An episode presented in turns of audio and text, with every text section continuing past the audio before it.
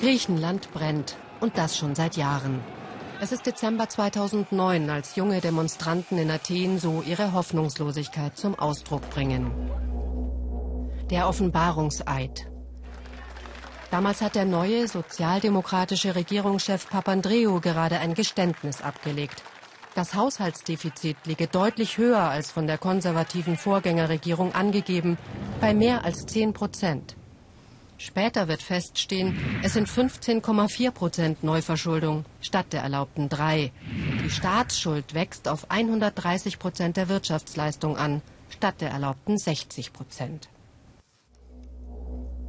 Die Folgen. Die Strafe der Finanzmärkte kommt prompt. Die Kreditwürdigkeit des Landes wird schrittweise auf Ramschniveau herabgestuft. Schon im April 2010 hat Athen keinen Zugang zu den Kapitalmärkten mehr. Und die Krise greift um sich. In kürzester Zeit erfasst sie immer mehr Teile des Euro-Währungsraums. Das Hilfsprogramm. Die Euro-Staaten und der IWF reagieren schnell. Ein erstes Hilfspaket umfasst Kredite von 73 Milliarden Euro. 2012 folgt ein zweites Paket von knapp 164 Milliarden. Außerdem entlastet ein Schuldenschnitt Athen um 107 Milliarden. Für Deutschland stehen gut 55 Milliarden Euro auf dem Spiel. Die Kredite werden in Tranchen ausbezahlt. Die letzten Überweisungen stehen noch aus. Die Not. Um an das Geld zu kommen, muss Athen strikt sparen. Das Volk leidet. Die Einkommen sinken um 37 Prozent. Jeder Vierte ist arbeitslos. Jeder Dritte lebt heute an der Armutsgrenze. Streik, Protest und Straßenkampf sind die Folge und eine politische Radikalisierung. Das Linksbündnis Syriza profitiert davon. 2012 hat Tsipras die Mehrheit knapp verfehlt. Diesmal geht er als Favorit ins Rennen. Und tatsächlich hat er nach den letzten Zahlen das Rennen dieses Mal gemacht. Der Frust im Land ist so gewaltig, dass die Linken um Alexis Tsipras selbst in Teilen der Wirtschaft und beim gebeutelten Mittelstand derzeit als letzte Hoffnungsträger auf echte Reformen gelten. Man hofft, dass mit ihnen ein gerechtes und effektives Steuersystem durchgesetzt wird und dass es damit dann auch ein Ende hat mit der verbreiteten Korruption, Vetternwirtschaft und schlitzohriger Unfähigkeit der alten politischen Kräfte. Erschreckende Beispiele dafür Zeigt uns Bernd Niebrügge, der im Dschungel der griechischen Bürokratie recherchiert hat. Hochmodern präsentiert sich die Sarantopoulos-Mühle direkt am Hafen von Piräus. Nur langfristige Planung und kluge Investitionen ermöglichen das Überleben in der Krise. Davon ist der 52-jährige Firmenchef Konstantinos Sarantopoulos überzeugt. Ein echter Mittelständler, der in Zürich Chemie und Bioingenieur lernte und dann den Familienbetrieb übernommen hat. Konstantinos zeigt uns einen Betrieb, der stetig wächst. 2011, inmitten der Krise, investierte er 7 Millionen Euro in die Modernisierung des Unternehmens.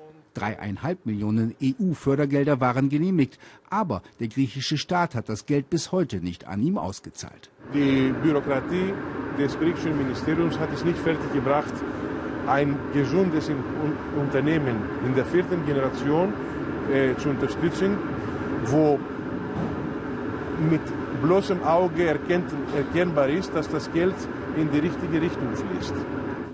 Mit einem Bankkredit musste das Unternehmen den vom Staat verursachten finanziellen Engpass überbrücken. Die über 100 Beschäftigten und Außenmitarbeiter wurden ohne Lohnkürzungen gehalten. Doch kämpft das Unternehmen mit einem weiteren Problem. Die immer höhere und stetig wechselnde Besteuerung machen Kalkulationen und Investitionen zum Glücksspiel. Aus einem totalen Chaos hat man innerhalb kürzester Zeit versucht, eine totale Ordnung zu schaffen, äh, ohne zu berücksichtigen, dass alle diese äh, Reformationen, Reformen äh, Zeit brauchen, um äh, der Bevölkerung und den Unternehmen und dem, der Gesellschaft Zeit zu lassen, sich anzupassen. Auf einer Wahlkampfveranstaltung treffen wir einen, der den Ärger des Mühlenbesitzers nur allzu gut versteht. Harris Theo Harris. Er war bis Mitte letzten Jahres der oberste Kontrolleur der griechischen Steuereinnahmen. Ein Hoffnungsträger auch der internationalen Geldgeber. Er sollte für ein effizientes Steuersystem sorgen. Vielleicht war er zu erfolgreich, denn als er die reichen Oligarchen verfolgen wollte, warf er überraschend das Handtuch. Er kapitulierte vor dem Widerstand der Regierung und Vetternwirtschaft. Die Vetternwirtschaft existiert. Ich habe sie bekämpft, als ich noch meinen Posten hatte. Wir haben so viel wie möglich zu verhindern versucht, aber sie ist noch immer Bestandteil der griechischen Gesellschaft. Und politisch betrachtet ist die Vetternwirtschaft das größte Übel, das bekämpft werden muss. Auf Druck der Troika hatte das griechische Parlament noch im Juli 2013 eine radikale Steuerreform beschlossen, getreu dem internationalen Rettungsplan. Daraufhin meldete die Troika in ihren Berichten zufrieden ein observed, das heißt erledigt. Recherchen des Weltspiegel aber belegen, dass das griechische Parlament diese Steuerreform sofort wieder unterlief. Noch vor den Wahlen verabschiedete es über 30 zusätzliche Steuergesetze.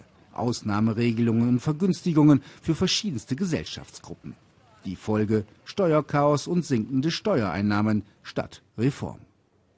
Wir treffen einen der bekanntesten Steuerexperten des Landes, Panayotis Kakatsoulis. Auch er hat sich aus der Regierungsarbeit zurückgezogen, wo er die verschiedenen Reformen mit koordinierte. Das Scheitern der Steuerreform stehe exemplarisch für das Scheitern eines Großteils des internationalen Rettungsplans, glaubt er. Reformen erwiesen sich oft als wirkungslos. Bei der Arbeitsmarktreform, der Reform der öffentlichen Verwaltung oder auch der Steuerreform, da waren wir von Anfang an der Überzeugung, dass es nicht funktionieren kann. Denn ganz offensichtlich waren sie schlecht gemacht, nicht miteinander koordiniert und am Ende auch noch schlecht umgesetzt. Wir kehren zurück zur Mühle am Hafen von Piräus haben uns mit Mitarbeitern verabredet. Was denken Sie als ehrliche Steuerzahler? Ist nach fünf Jahren Reformen alles besser und gerechter?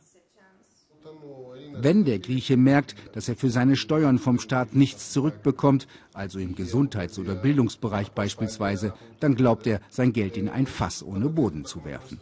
Und wenn die Steuern dann nur für die Schuldentilgung des Staates verwendet werden, dann wird man noch wütender und zahlt am Ende gar keine Steuern mehr. Der griechische Steuerzahler misstraut also trotz der Steuerreform seinem Staat und lebt mit der Erkenntnis, der Ehrliche ist am Ende der Dumme.